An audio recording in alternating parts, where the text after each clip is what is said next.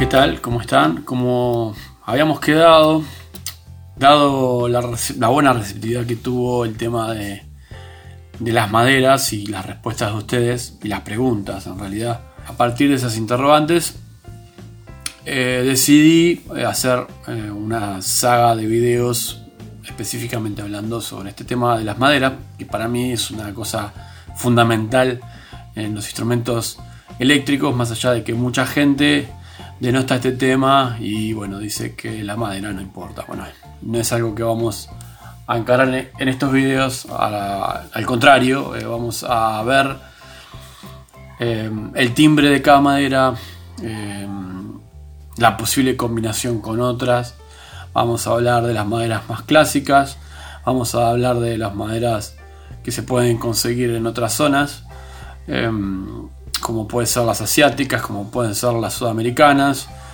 eh, maderas alternativas. Eh, vamos a hablar un poco de todos esos temas que son súper interesantes, eh, que creo que son importantísimos. Creo que el sonido del instrumento tiene que ver con la madera, el cuerpo, el brazo, el diapasón, el encastre entre esas dos cosas, los micrófonos del instrumento, y el tipo de puente que usa.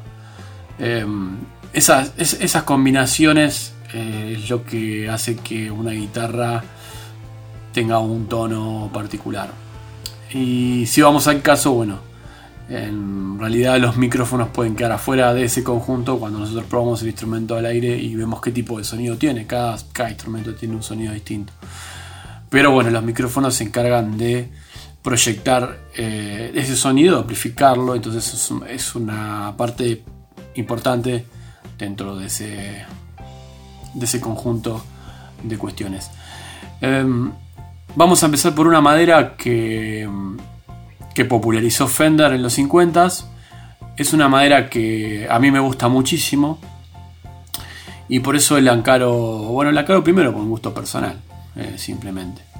Y es el fresno, ¿sí? el fresno, el ash en inglés, con sus dos eh, importantísimas ramas, o sea, eh, hay dos tipos de fresno muy distintos que crecen en lugares muy distintos y bajo condiciones climáticas muy distintas, que son el swamp ash o fresno del pantano, un fresno liviano, que mm, que crece justamente al sur, digamos, si al caso de Norteamérica, em, en lugares donde puede llover mucho o no, puede estar la raíz eh, prácticamente sumergida en agua o no. Y entonces es un árbol de, mm, unas características particulares, eh, con una madera muy resonante, con un tronco duro, pero que en realidad más hacia el exterior eh, es, más poroso, es más resonante y es una madera liviana en sí y muy distinta al fresno, al hard ash, ¿sí? al fresno duro del norte de un clima seco, frío, que también lo hace una madera bastante más regular eh, y pesada, ¿no? Eh, entonces, bueno, como ponen como introducción, les paso, les paso toda esta información. Y vamos a hablar del Fresno. El Fresno, eh, en los primeros el modelos de Fender, eh, lo, primero, primero que hizo Fender fue trabajar con pino en las Nocaster, allá por el 49, 49, 50, 51. Estuvo trabajando mucho al comienzo con el pino, probándolo Mm, le resultó, no le resultó mal el timbre, el pino. Lo que pasaba con el pino era que una, era una madera que se marcaba muchísimo. Entonces, em, Fender arranca la producción con Fresno. De hecho, la producción de Fender con Fresno va hasta el 56. Y a partir de ahí empezamos a usar otra madera que ahora vamos a nombrar. Em, el tema del Fresno es que es un problema, eh, sobre todo el, el, fresno del pantano, del Swampage. Es una madera que si está bien elegida es prácticamente para mí una de las mejores opciones para Stratocaster. De hecho, de las mejores Stratocaster que se han construido son de fresno. Pero de este fresno, de este Swamp que es un fresno liviano, es un cuerpo que no tiene por qué superar los 2 kilos y medio más o menos.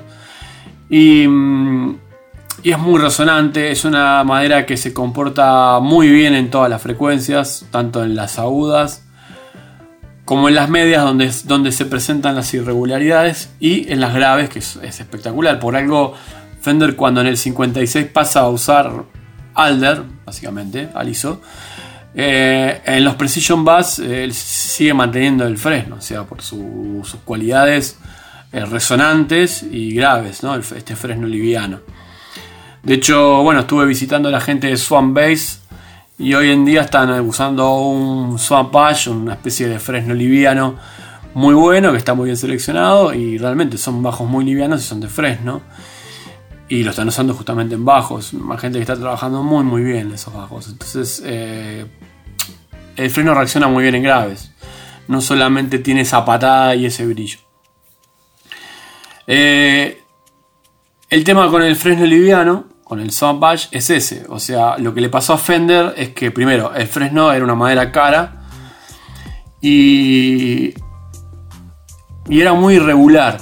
el, Fresno eh, tenía ese problema en los medios que de repente hacían dos guitarras iguales y, la, y reaccionaban muy distinto las guitarras. Entonces había que elegirlo mucho y costaba mucho trabajo. Entonces en el 56 se reemplaza por el Alder, una madera que en realidad era más económica en ese, en ese punto particular, cuando estamos hablando de este, este tipo de fresno. Y que era mucho más regular, o sea, se podían hacer varias guitarras y realmente el Elder era mucho más regular en su sacada de, digamos, de fábrica, ¿no? De, serie. Entonces empezaron a usar eh, el, Elder eh, como una madera que era liviana, que era resonante y que era más económica y más regular en su producción. Entonces tenían 10 guitarras que eran mucho más parecidas unas con las otras. Y cuando uno está en una cadena de producción, es importante que un producto salga obviamente lo más parejo posible.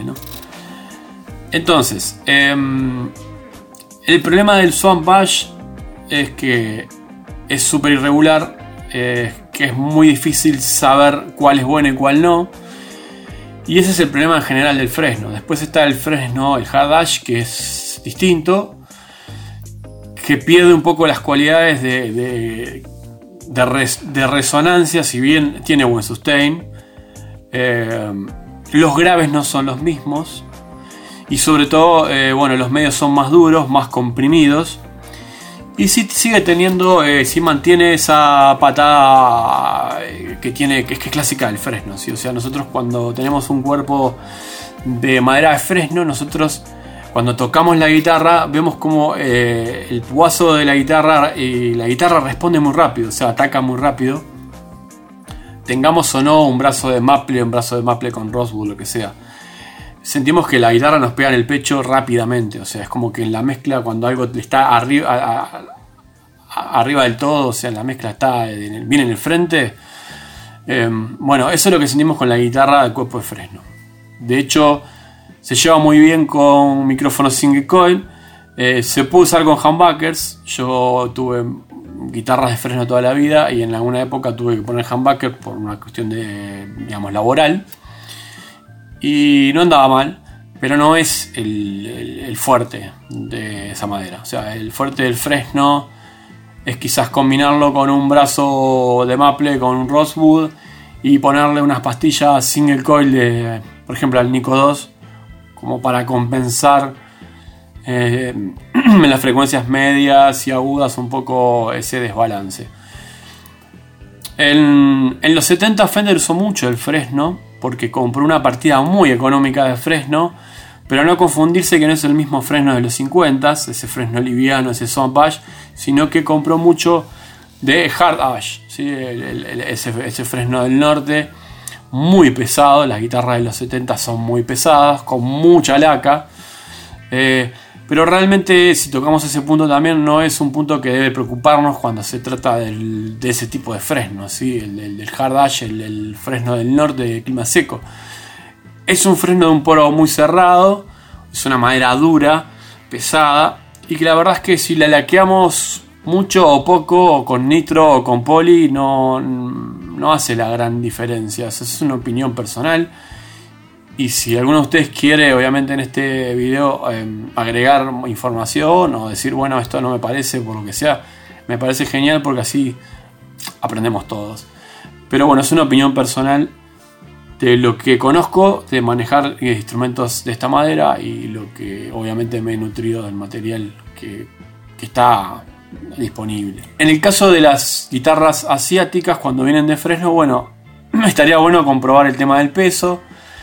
Tengamos en cuenta que también el peso, cuando hablamos de, de una misma variedad, supongamos que tenemos dos guitarras de Swamp Ash y una es mucho más pesada que otra, bueno, hay que ver por qué, ¿no? Eh, la humedad, y vamos a, esto vamos a recalcarlo en casi todos los videos, eh, cuando, cuando una madera tiene mucha carga de humedad arriba, va a pesar más y también va a tener que ver el peso con la densidad de la madera. Entonces, el mejor Swamp Ash es como, digamos, como la caoba de Honduras. Eh, es más liviano.